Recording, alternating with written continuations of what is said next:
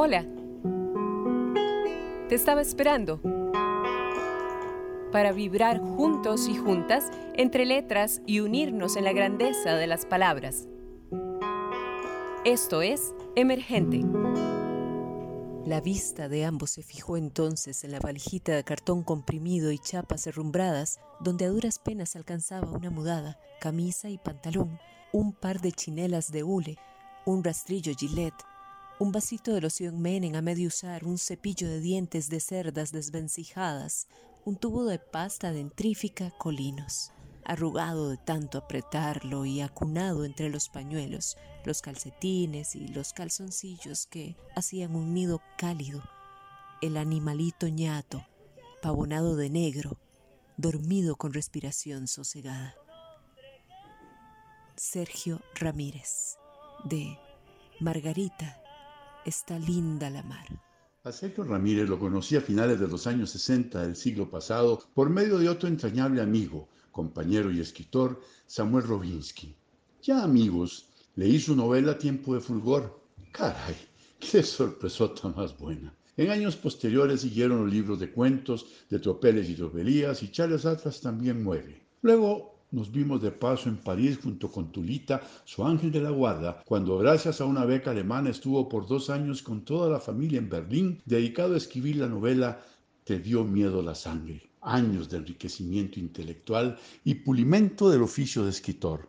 Tengo para mí que las raíces profundas de su mundo literario, expresado en estupendas novelas, libros de cuentos, antologías, ensayos de múltiples temáticas, así como la manera de enfocar las vidas de sus personajes, las relaciones sociales de amistad, amor, poder, deseo, están sembradas en los cuatro libros mencionados. Cuidado, hablo de las raíces, porque en los últimos 35 años la literatura de Sergio se desarrolló con una notable maestría en el idioma, de la lengua, en la poesía de sus imágenes que trascienden lo literario, en la humanización nunca panfletaria de los enfrentamientos de fuerzas sociales, políticas, históricas, y todo mediante una gran destreza técnica y la fluidez de su pluma. La literatura de Sergio se volvió así, en el tiempo, patrimonio y orgullo de los centroamericanos y latinoamericanos.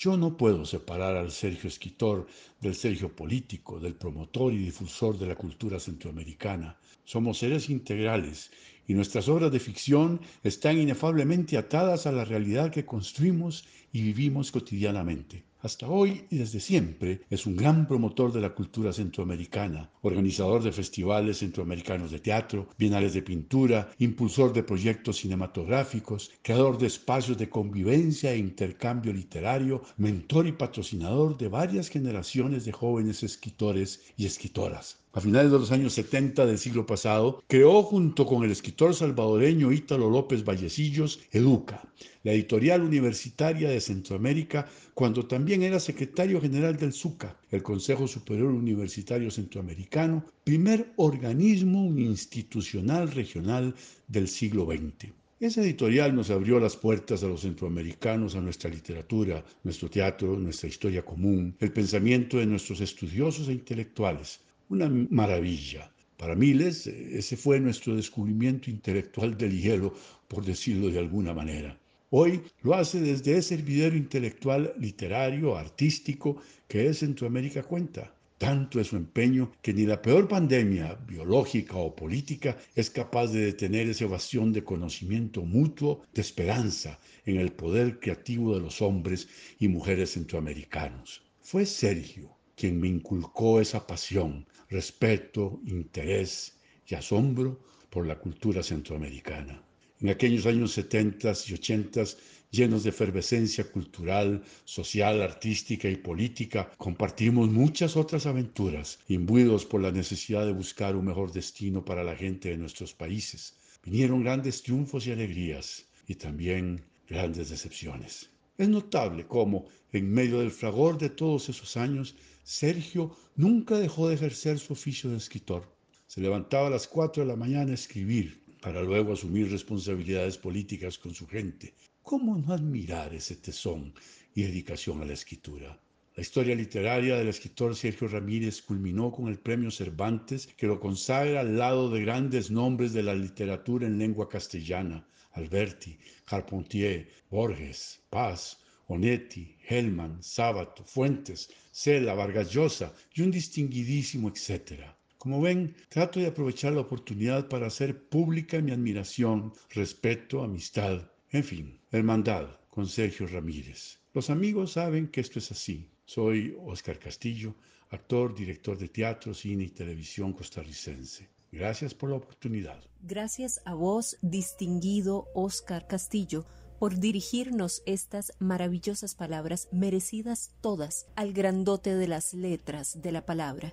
Soy Wendy Alvarado. Sin más, sean bienvenidos y bienvenidas a su espacio emergente que se pone traje de luces para recibir a Sergio Ramírez. Quiero decir antes que nada que me alegra muchísimo estar compartiendo con ustedes este espacio abierto a la cultura por la periodista Wendy Alvarado. Me siento muy contento de estar aquí con ella y con ustedes y poder eh, abrir este diálogo acerca de la literatura, que es lo que es la pasión de mi vida.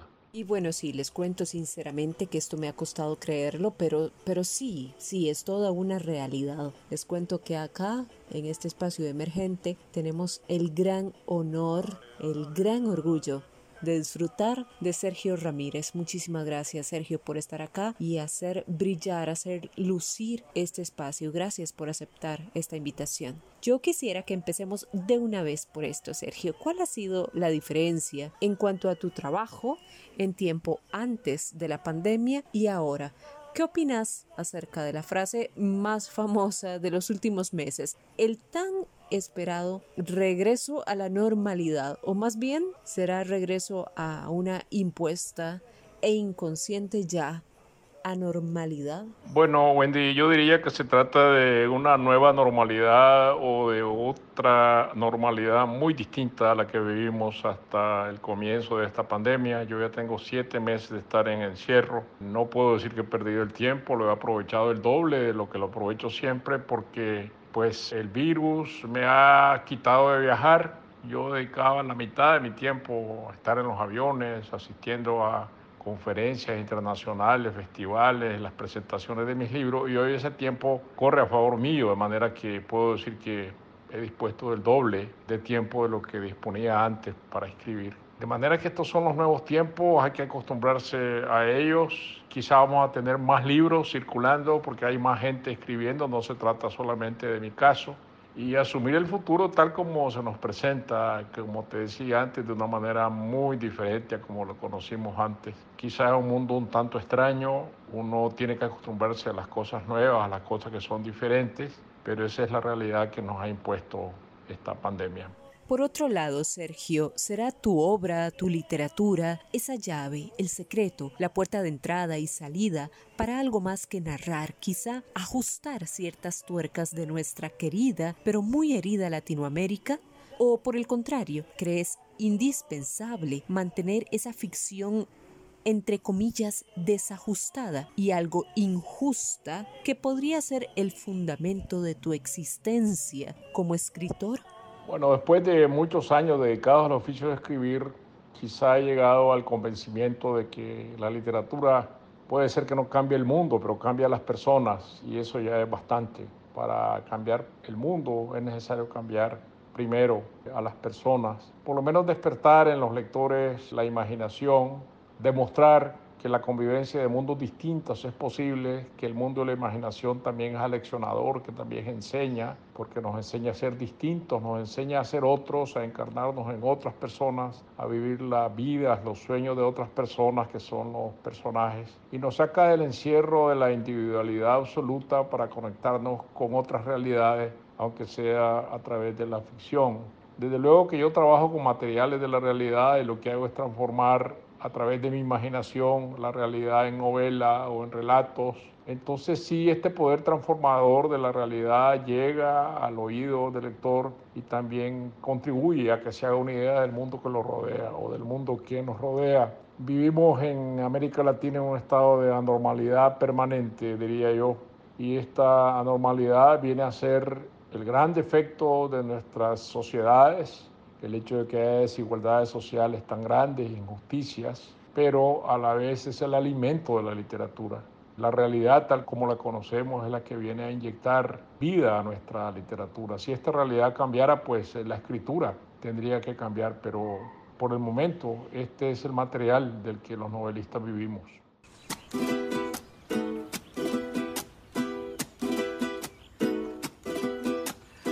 Hola, ¿qué tal mi amor? Hola, ¿qué tal mi amor? Te hago esta carta para decirte que te amo, que te extraño, que te pienso toditos los días. Baila mi corazón, baila mi corazón. Al recordar aquellas tardes en la esquina y la brisa de la calle donde yo corría, que fue de Doña Flor con su tiendita donde compramos las cosas que abuela pedía. De mi compadre, dame razón, aún sigue viva su poesía que en la lejanía me acerca a vos. Tú vas conmigo por donde voy y sé que pronto llegará ese día. Oye, tierra mía, que cambies de color, pa' que no llore más, pa' que no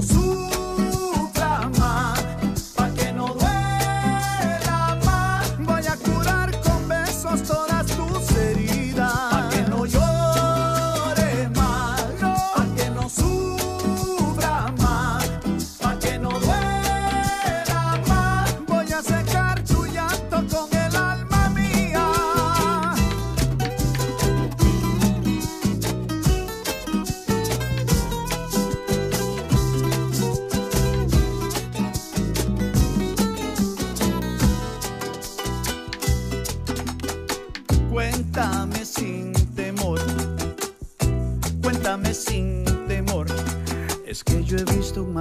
gente caminando con los sueños arrugados en una mochila. Dime qué te pasó, dime qué nos pasó.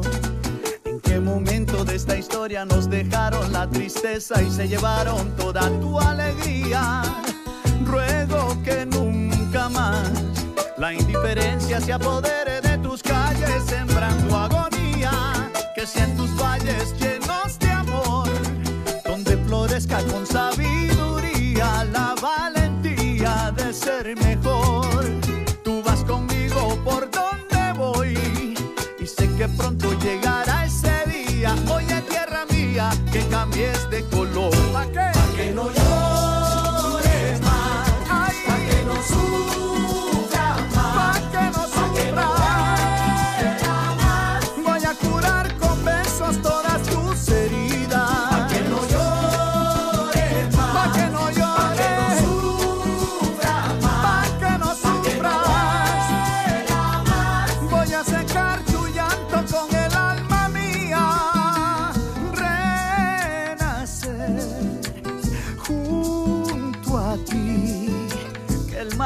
bordado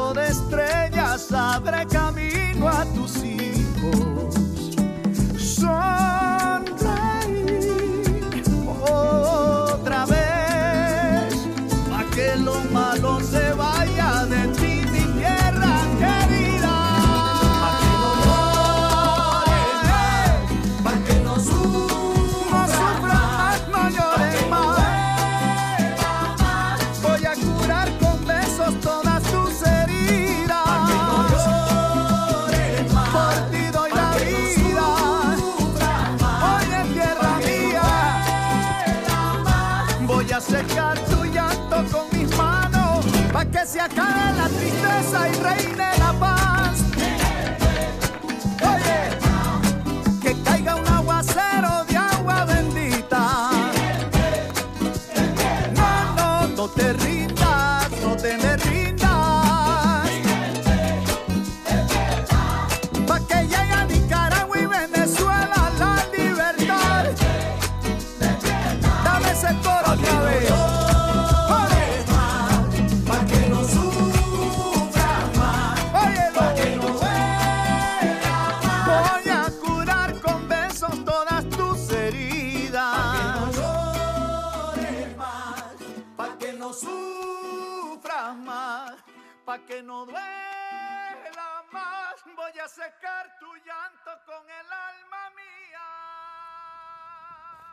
Hola, mi nombre es Álvaro Rojas Salazar, soy escritor costarricense y bueno, ¿qué podemos decir de Sergio Ramírez Mercado? Es un referente en la literatura centroamericana, en la literatura hispanoamericana, tiene novelas extraordinarias y con, con ellas y con sus ensayos pues ha marcado un poco el rumbo de la literatura nicaragüense centroamericana a finales del siglo XX, principios de este siglo XXI. A mi juicio personal, las novelas que más me gustan de Sergio Ramírez son Castigo Divino y Margarita está linda la mar. Además, me parece extraordinario que él haya podido escribir una novela como Castigo Divino, siendo vicepresidente de un país en guerra, como era Nicaragua en los años 80. También tiene otros textos que hablan, que nos dan una perspectiva muy interesante y personal de la revolución sandinista, como es Adiós muchachos, tanto con su momento de efervescencia y de triunfalismo y de alegría y también como el momento de, de, su declive. Otro libro poco conocido tal vez es La marca del zorro, ¿verdad? Que es una especie de, de entrevistas que él le hace a un guerrillero sandinista de Estelí que después las corrige, las pasa en limpio. Fue, originalmente fueron entrevistas en televisión que las corrige, las pasa en limpio y queda un libro que es como una crónica de aventuras sobre, sobre esa revolución sandinista. Entonces, bueno, Sergio Ramírez Mercado es, es un escritor imprescindible para pensar la literatura centroamericana en estos años. Y para continuar en este compartir maravilloso, Sergio, contanos, ¿crees que cualquier persona, si se lo propone, puede llegar a convertirse en un gran escritor, aunque quizá no tenga el don o el talento innato para hacerlo? Y si fuese el caso, ¿cuál sería el mejor género para empezar? Yo siempre he pensado que la literatura es un don, como el don de la música. Uno viene armado desde que nace con ese don, que está compuesto de muchas aristas, de muchos elementos, que incluyen la sensibilidad, la curiosidad, el amor por los detalles, la capacidad de transformar imágenes en lenguaje. Y se necesita también muchísima disciplina para aplicar todas estas sensaciones y poder ponerlo sobre la página escrita. Pero yo pienso que solo con disciplina no, no es posible lograrlo. Se necesita esta dotación, se necesita esto que Isaac Bashevis Singer llamaba la necesidad impostregable de pasar a la página escrita lo que uno ve que los demás necesitan, estas visiones del mundo que los demás no tienen y que solamente yo, escritor, puedo dárselas. Creo que si alguien tuviera solamente la disciplina y no el don, pues sería un buen ejecutante, pero no un buen creador. Eso pasa mucho en la música, ¿no? Hay quienes crean música y hay quienes ejecutan música. Sergio, ¿consideras ser escritor una profesión? ¿No crees que es contraproducente o algo riesgoso decir que es una profesión u oficio que puede ejercerse de forma paralela con cualquier otra? ¿No se le estaría desvalorando más que ya de por sí lo está, al igual que sucede con otras áreas artísticas como la música o el teatro? ¿Cuál es ese gran eslabón que le hace falta a nuestra querida Latinoamérica? No para sobreponer al arte, ojalá, sino para igualarla como oficio, como profesión, como forma de vida y además sustento? Yo pienso, Wendy, que ser un escritor profesional no quiere decir necesariamente dedicar las 8 o 10 horas hábiles del día a escribir, sino tener respeto por la profesión y saber que uno tiene en sus manos un instrumento que debe cultivar y al que debe dedicarle tiempo. No importa que uno tenga otras profesiones que ejercer. Eh, de hecho, en América Latina es muy difícil encontrar, muy, muy difícil encontrar un escritor que solamente escriba porque no puede generalmente vivir, sobrevivir en base a la venta de, de, sus libros. Y por lo tanto hay buenísimos escritores que a la vez son médicos, son abogados, son periodistas, muchísimos son periodistas, otros son profesores universitarios, enseñan literatura y por lo tanto el arte está en saber combinar estos oficios y como te decía, el respeto a la profesión es dedicarle tiempo, no ser como decimos en Nicaragua un chapucero que improvisa, sino alguien que se detiene en la palabra escrita, reflexiona sobre ella y no suelta una página hasta que considera que ha sido suficientemente trabajada. Y bueno, les cuento que ahora sí, lamentablemente hemos llegado al final y con esto nos despedimos, no sin antes quiero agradecerte profundamente tu compartir por haber honrado este humilde espacio. ¿Qué se viene ahora de Sergio Ramírez?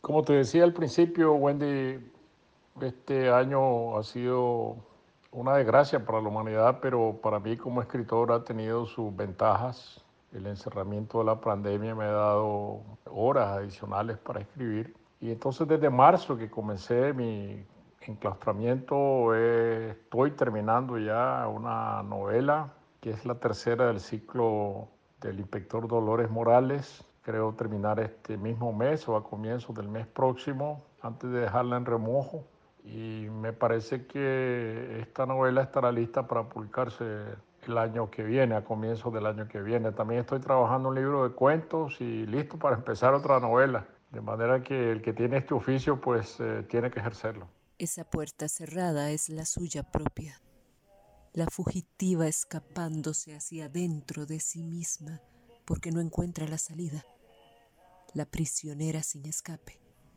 encarcelada dentro de su yo interior, dentro del ambiente, dentro de su rebeldía, una reja tras otra. Sergio Ramírez, La Fugitiva.